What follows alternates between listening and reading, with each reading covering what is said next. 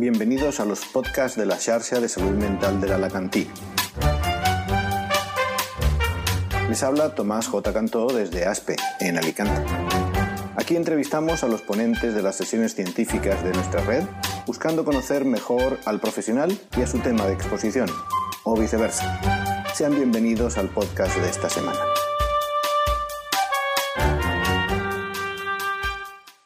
Hola, estamos con Irene Jambrina Villasante, que es R3 de psiquiatría en el Hospital de San Juan. Ella es natural del norte de España, ha vivido en varios sitios, luego nos contará. Y hoy eh, nos hablaba del uso de antipsicóticos en eh, pacientes que también tienen problemas con el consumo de sustancias. Antes de empezar a hablar de tu tema, me gustaría saber un poco cómo decides tú llegar a, a la psiquiatría y a la medicina en general? A la medicina en general entré porque no tenía muy claro qué hacer y dije, pues como luego puedes escoger muchas salidas, voy a escoger medicina, pero tampoco porque quisiera hacer medicina. Y luego a la psiquiatría porque me gustaban, entre otras, medicina legal y psiquiatría, que tienen bastante relación. Y en ese momento se cerró la residencia de medicina legal y entonces ya coge psiquiatría. Un poco por exclusión. Mm. Llevas tres años en la psiquiatría. Supongo que también tendrías la opción de volver a presentarte al MIR si no te gustara. ¿Te ha gustado? ¿Te mm. está gustando? Sí. También está abierta la posición por libre para legal forense, pero ya...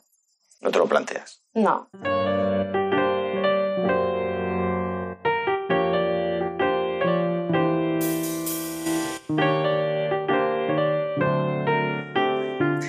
Nos hablas de, em, del uso de antipsicóticos en pacientes que eh, tienen también un trastorno de consumo de sustancias. Em, ¿Cómo se te ocurre hacer esta, esta presentación?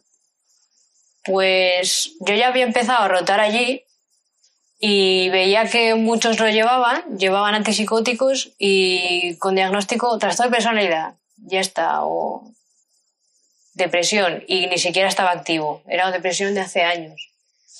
Y entonces empecé a pensar, pero ¿por qué todos, todos tienen estos tratamientos?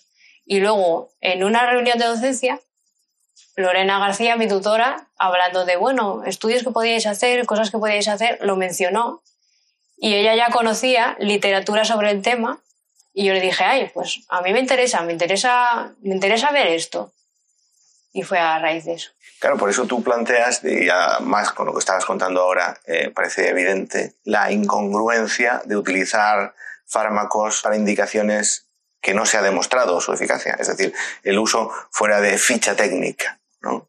Y, y, de hecho has comenzado un poco mostrándonos que esto no es para nada inhabitual. Es muy frecuente que se usen los fármacos fuera de indicación. Sí, de hecho lo vemos muchas veces y sobre todo en nuestra área, que es todo más subjetivo. No, por ejemplo, no hay guías clínicas tan claras de poner este tratamiento en concreto, luego este, luego este otro. Es como este grupo de fármacos y elige tú.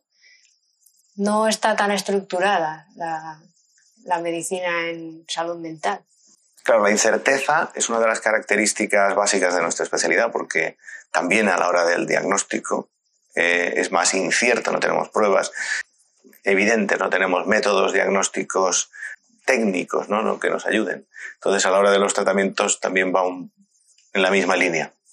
Has mostrado eh, una gráfica en la que ganábamos en, el uso de fármacos fuera de indicación. Mm.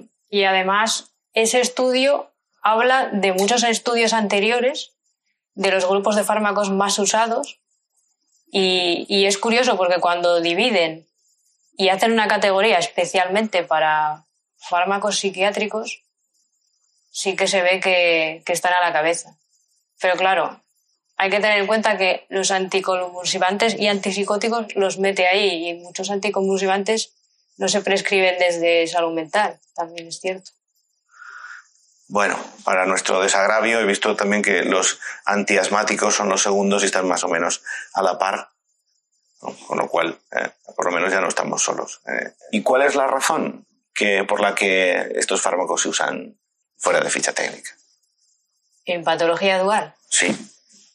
como ansiolíticos y a demanda del paciente muchas veces. Detrás de esta, eh, de esta prescripción también hay otros intereses ocultos. Que muchos en el fondo no los consume el paciente, sino que compra, vende. Veíamos en un estudio que el 50% lo prescribían médicos, pero casi la mitad eran de amigos, familiares. Es decir, los pacientes se intercambian fármacos entre ellos, fármacos que incluyen antipsicóticos. Hmm. Yo entendería que em, fármacos o sustancias que produzcan un estado de bienestar, es decir, utilizadas como drogas, eh, se intercambiaran o incluso se trapichara con ellas.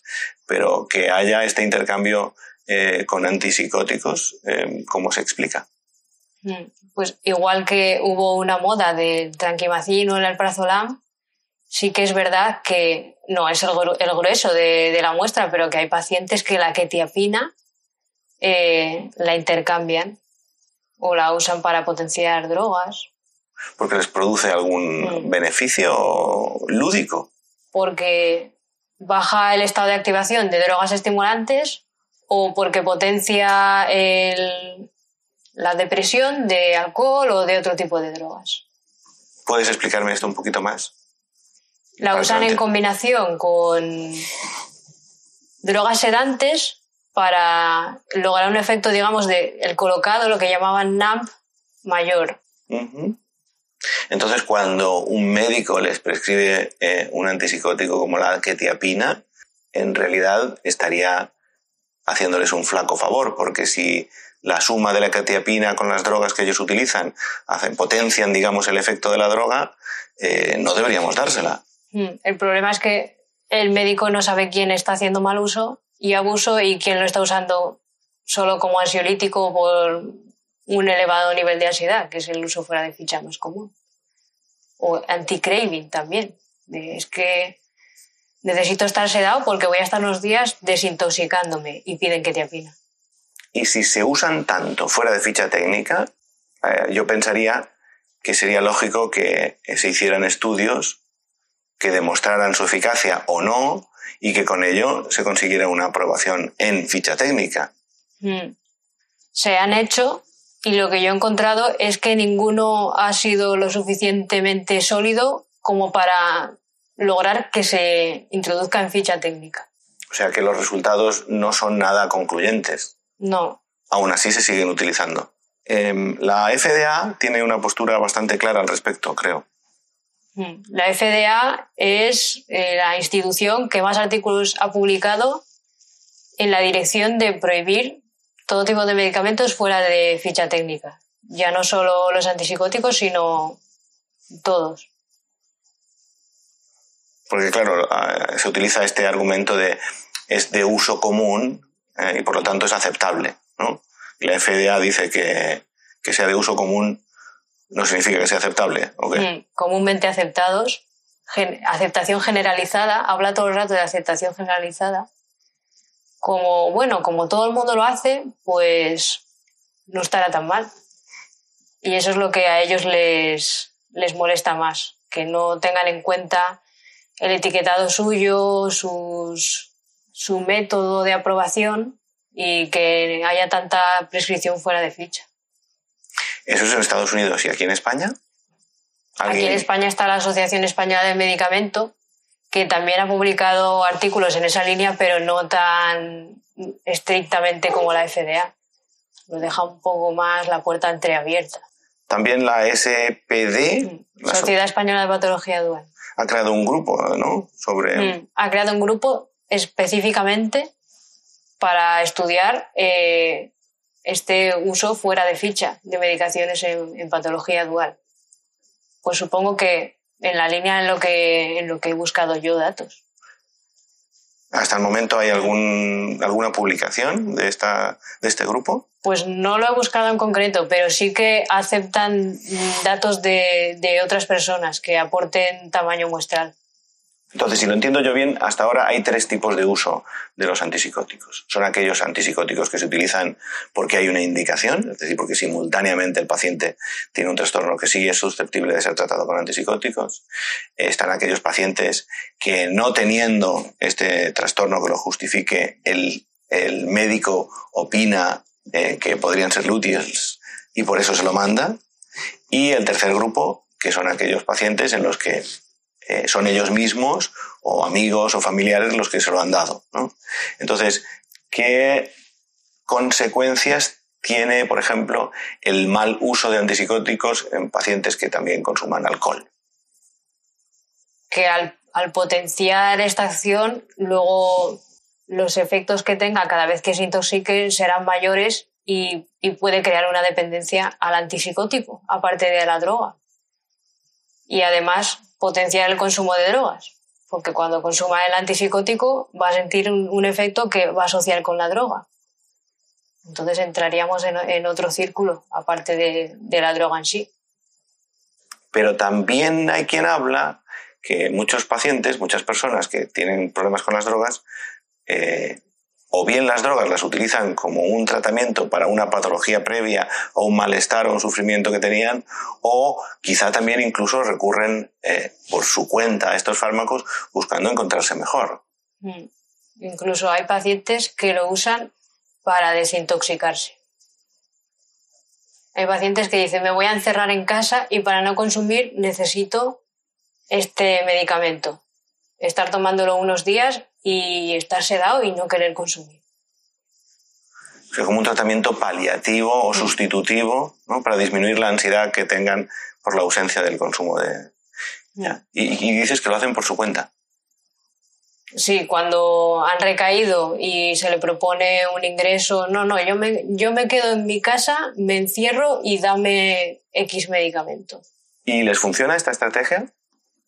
A corto plazo, sí. El otro grupo decía que eran pacientes eh, que ya tienen una patología dual. ¿no? ¿Qué, es una patología dual, por cierto? Comorbilidad, eh, patología mental con adicción a drogas. La patología dual en nuestra área eh, la tratan dos servicios distintos. Por un lado están las unidades de salud mental y por otro lado están las unidades de conductas adictivas. Entonces, lo que tú has hecho es en esta población. ¿Cuál era el objetivo de tu estudio?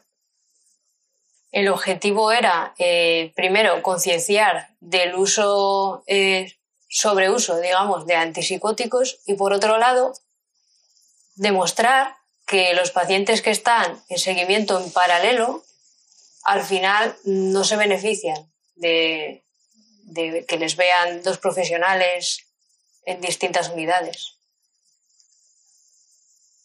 Entonces, el primer paso eh, ha sido ver cuántos de los pacientes que están en uno y otro dispositivo realmente tienen una patología dual o cómo, qué, qué, pasos han seguido. de conductas adictivas. Todos los pacientes que llevaban antipsicóticos en la unidad de conductas adictivas. Y a partir de ahí se vio cuáles estaban en seguimiento en paralelo y cuáles solamente allí, o también en unidad de alcohol, que eso fue después. Y no recogiendo directamente salud mental. Y después se vio qué diagnósticos tenían y si eran consistentes con esa prescripción o no. Entonces, dentro de eh, conductas adictivas había algunos pacientes que no tienen un diagnóstico de salud mental, un diagnóstico psiquiátrico, y otros que sí. ¿El mitad y mitad o...? No, un 5% solamente en la muestra. Todos los que llevaban antipsicóticos, de todos, solo un 5% tenían como único diagnóstico trastorno por uso de sustancias. Es decir, es casi como si fuera obligatorio tener un trastorno mental para tener un trastorno por uso de sustancias estamos hablando de los que tomaban antipsicóticos. Eh, solamente contamos con los que toman antipsicóticos, que los de, si tomásemos toda la muestra de todos los que asisten a conductas adictivas, habría muchos más que solo tienen ese diagnóstico. Pero dentro de los que tomaban antipsicóticos, un 5% solo tenía de diagnóstico trastorno por uso de sustancias. Esos antipsicóticos asociados a un trastorno psiquiátrico los mandó el psiquiatra de la unidad de salud mental? Algunos sí y otros no. Algunos llegaban con un antipsicótico prescrito directamente desde atención primaria. Tres fuentes, por tanto, atención primaria, salud mental y unidad de conductas adictivas. Sí.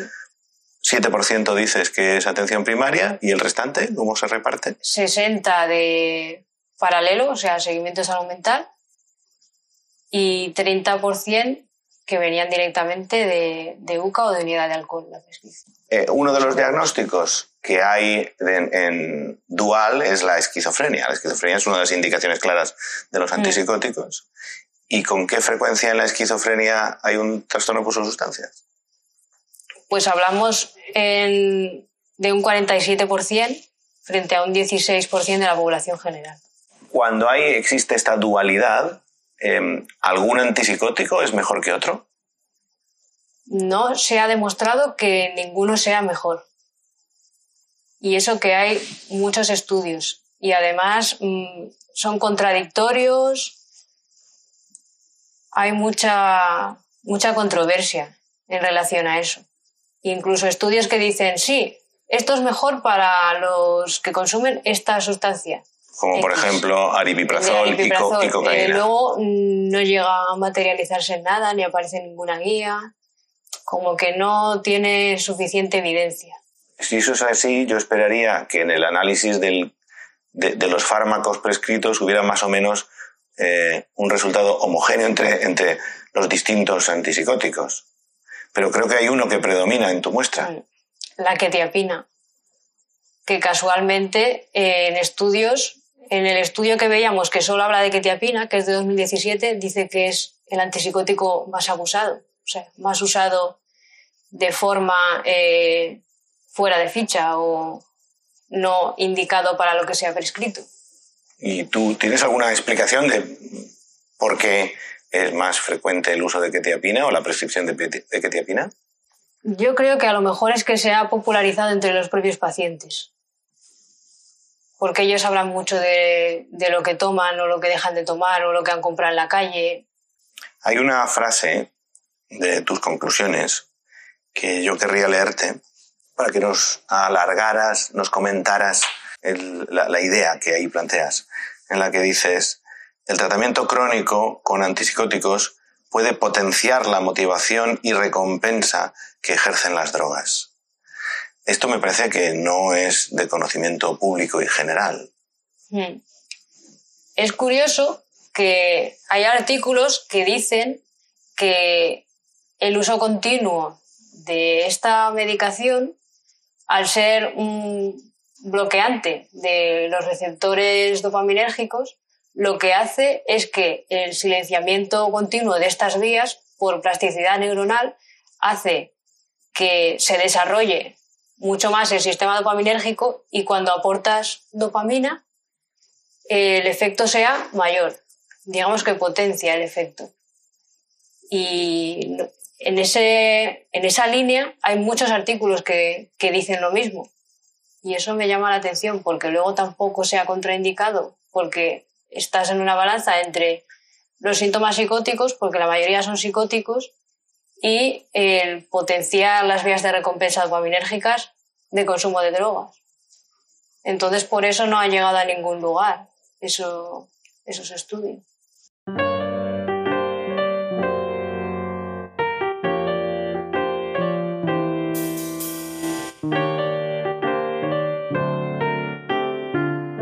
Al principio decía que tú eres eh, oriunda de la cornisa cantábrica, del norte, ¿no? Y me decías que tú en realidad dices que no eres de ningún sitio porque has estado en muchos. Eh, naciste en Bilbao. ¿Y luego?